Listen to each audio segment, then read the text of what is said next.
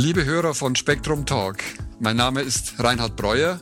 Ich bin Chefredakteur von Spektrum der Wissenschaft. In unserer aktuellen April-Ausgabe will ich Ihnen drei Themen besonders ans Herz legen. Unsere Titelgeschichte, und darum geht es auch gleich in unserem Interview, befasst sich mit der sogenannten dunklen Energie. Diese merkwürdige Kraft beschleunigt nicht nur das Universum in seiner Expansion, sie beeinflusst auch die Schicksalswege der Galaxien. Mit Autismus beschäftigen wir uns im zweiten Beitrag. Er zeigt, welche neuen Therapieansätze es für dieses rätselhafte Leiden inzwischen gibt.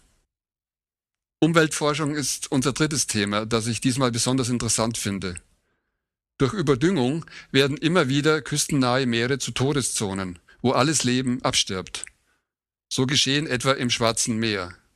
Wie jetzt gezeigt werden konnte, lassen sich diese ökologischen Todeszonen wieder renaturieren – auch das Schwarze Meer ist heute wieder weitgehend intakt. Viel Spaß beim Hören. Und damit übergebe ich an unsere Moderatoren. Anita Becker und Arvid Lai.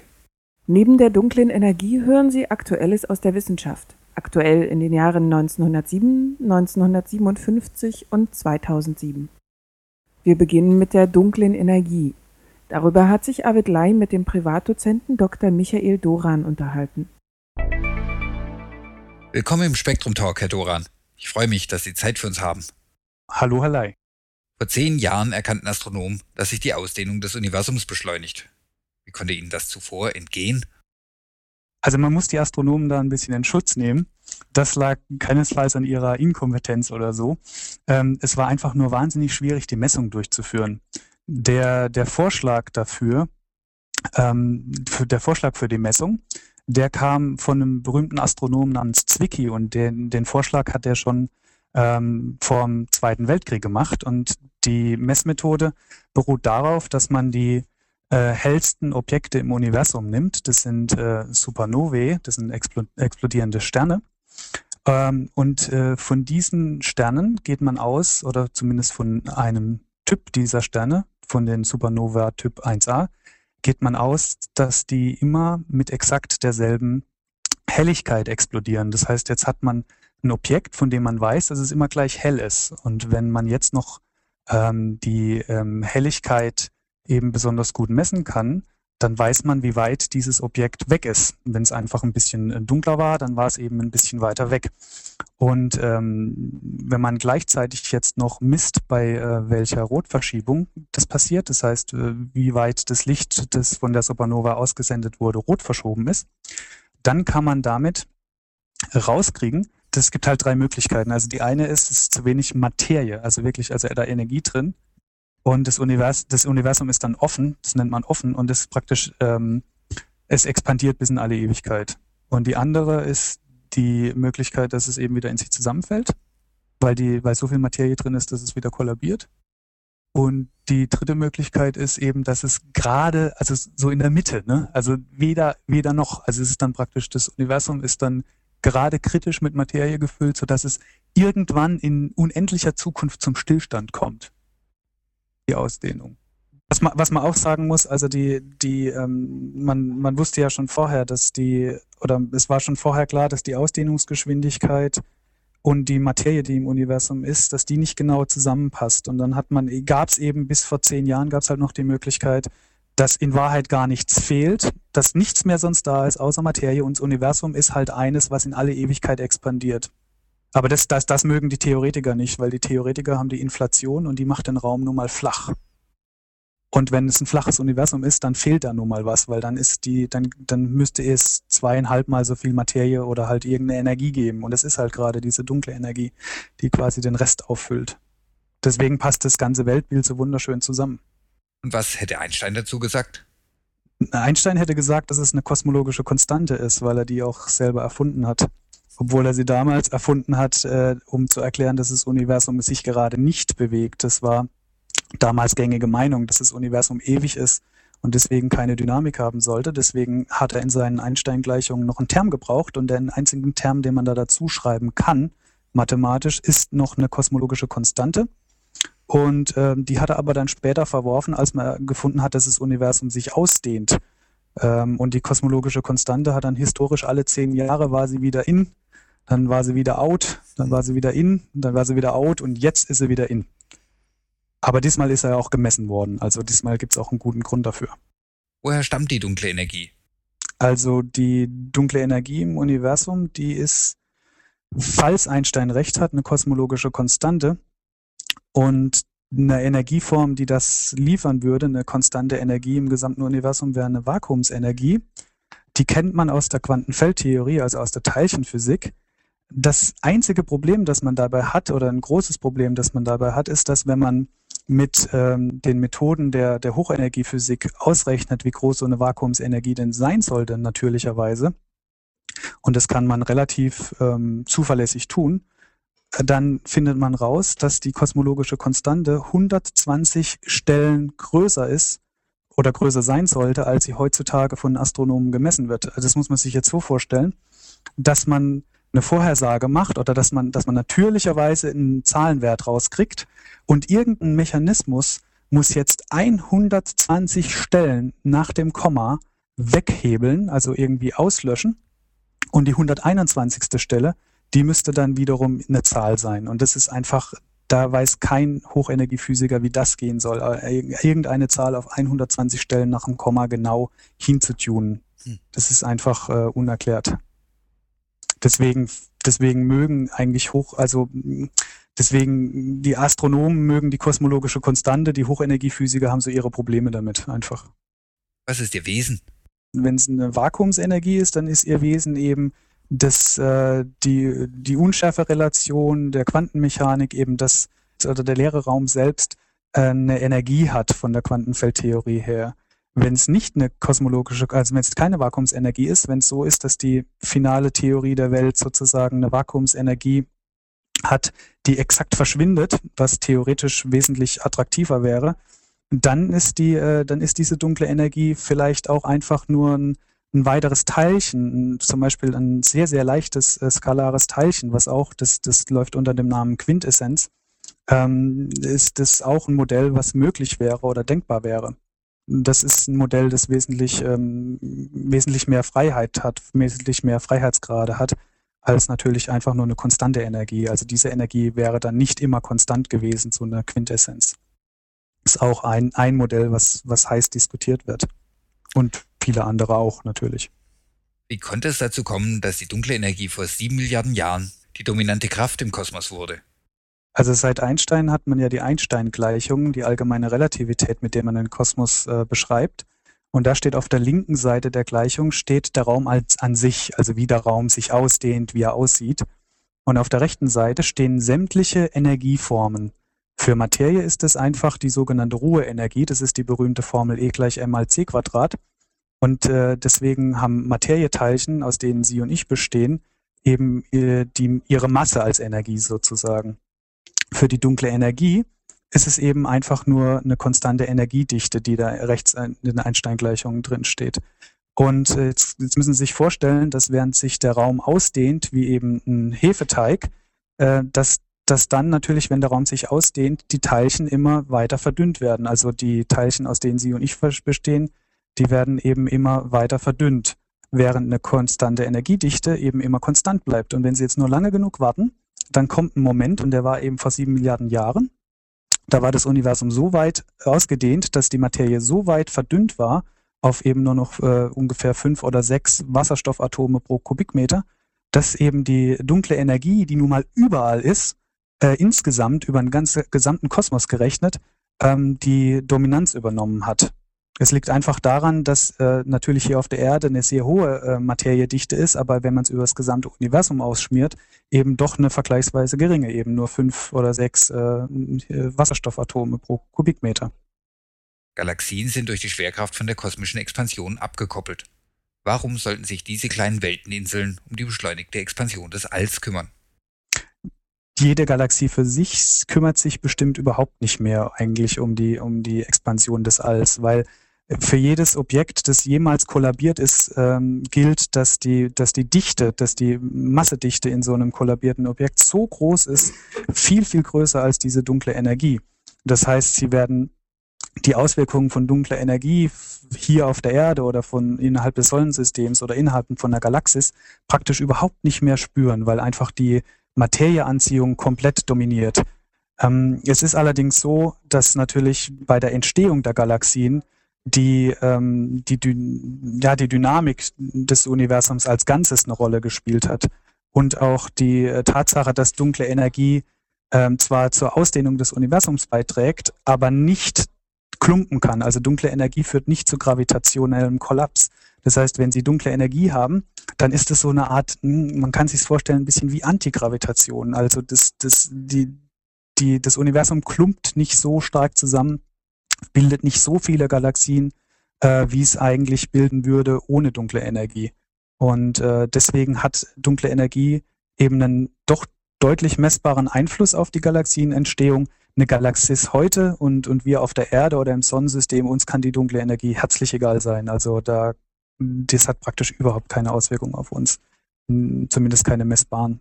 Man kann auch nicht irgendwie ähm, Energie erzeugen damit. Also es ist leider auch überhaupt nicht äh, geeignet dazu, CO2 oder so einzusparen. Das geht leider auch nicht.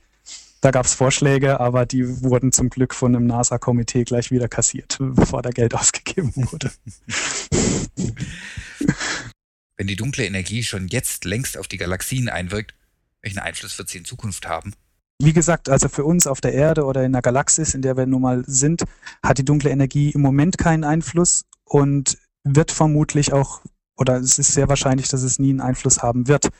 Es sei denn, dass man, dass man sagt, man sieht natürlich immer weniger, je mehr dunkle Energie, oder je, je länger es dauert. Also die dunkle Energie führt ja nun mal zu einer beschleunigten Ausdehnung des Universums. Und ähm, das bedeutet, dass man fern, weit entfernte Galaxien immer weniger sehen wird. Die werden also immer schneller von uns wegfliegen und immer weiter rot verschoben werden und das Licht wird sehr, ähm, sehr fad werden, sodass man es mit einem Teleskop dann irgendwann nicht mehr sieht. Das heißt, ähm, das, da gibt es bei den Astronomen den Scherz, dass man, wenn man eine Beobachtung macht, soll man sie heute machen, denn, denn in Zukunft wird man weniger sehen vom Universum. Ähm, aber außer dieser kulturellen Frage hat es eigentlich äh, praktisch keinen Einfluss. Es gibt allerdings Modelle, die laufen unter äh, Phantomenergie.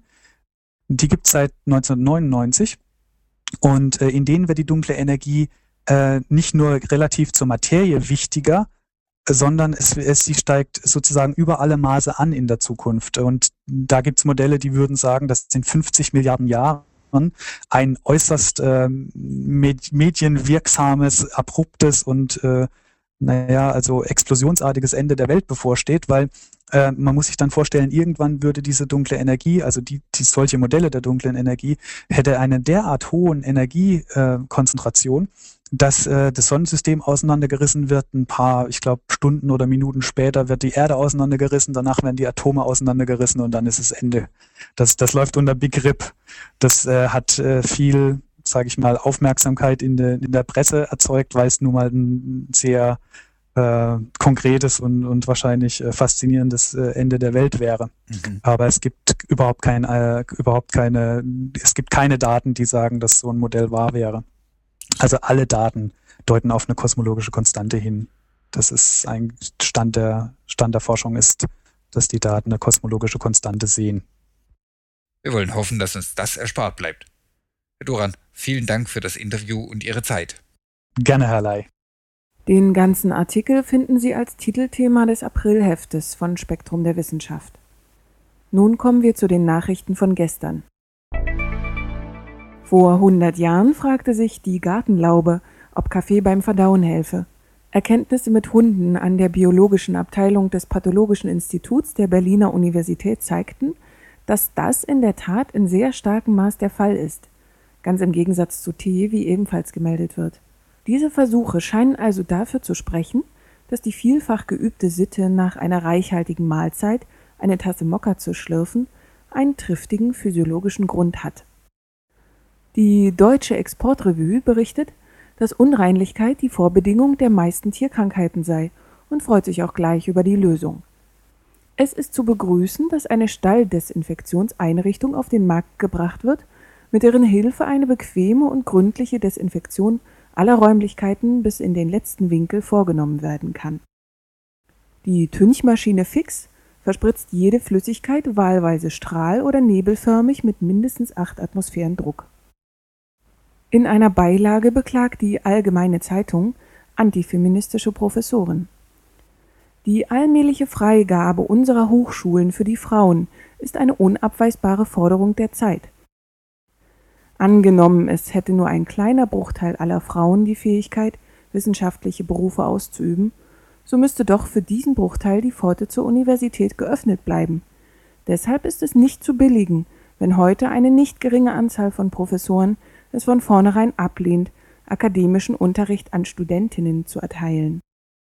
Vor 50 Jahren verheißt die Naturwissenschaftliche Rundschau eine bessere Welt. Nie wieder Strichlisten. Mit einem neuen Gerät lassen sich die Aufstellungen von Häufigkeitsverteilungen schneller und vollkommener bewerkstelligen als mit Strichlisten. Die Zeitschrift Neuheiten und Erfindungen meldet, ein Hochleistungsbohrgerät mit Hartmetallbohrern und pneumatischem Antrieb wurde vor kurzem den Zahnärzten aus aller Welt vorgeführt. Mit diesem Gerät soll das Zahnbohren so gut wie schmerzlos sein. Warum gibt es dann, trotz 50.000 Umdrehungen und vibrationsfreier Arbeit, heute noch Spritzen? Die Umschau berichtet über eine Diät gegen Geisteskrankheit, bei manchen geistig unterentwickelten Kindern wird Phenylanalin nicht in Tyrosin umgebaut, weil ein bestimmtes Ferment fehlt. Die so entstehenden Abfallstoffe scheinen für das Nervensystem sehr toxisch zu sein. In vielen Fällen trat bei einer phenylalaninfreien Diät eine auffällige Besserung ein. Diese jedoch ist schwierig und kostspielig, weil Phenylanalin in fast allen Eiweißen enthalten ist. Und damit in die Gegenwart. Die Nachrichten aus der Redaktion von Spektrum Direkt gesprochen vom Chefredakteur Richard Zinken.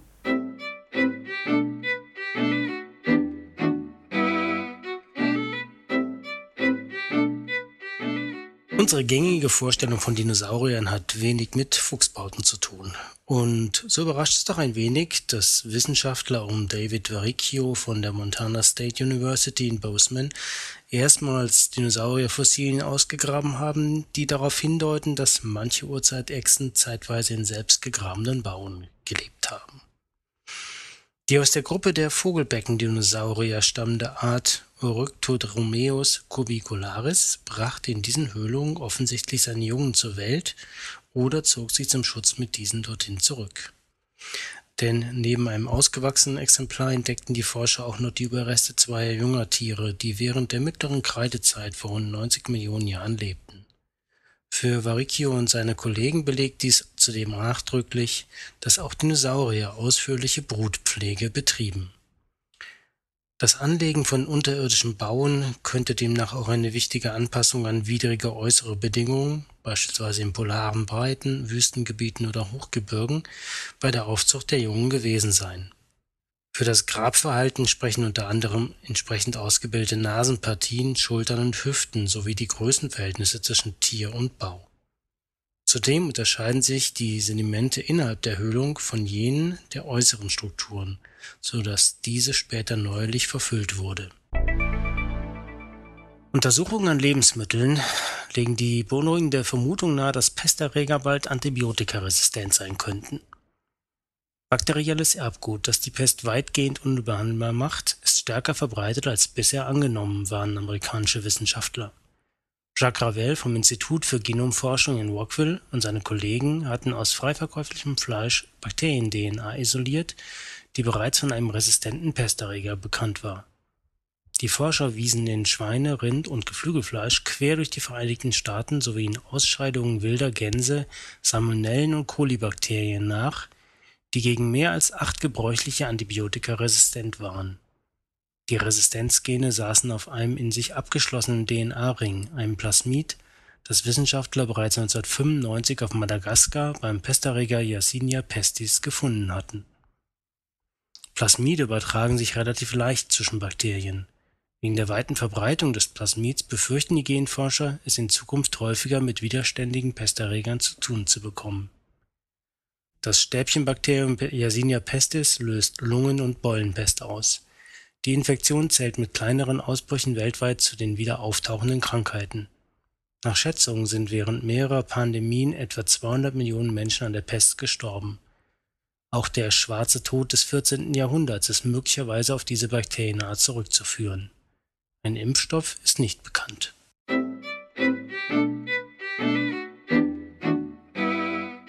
Das war Episode 27 von Spektrum Talk. Wir hoffen, es hat Ihnen gefallen und wünschen bis zum nächsten Mal eine schöne Woche.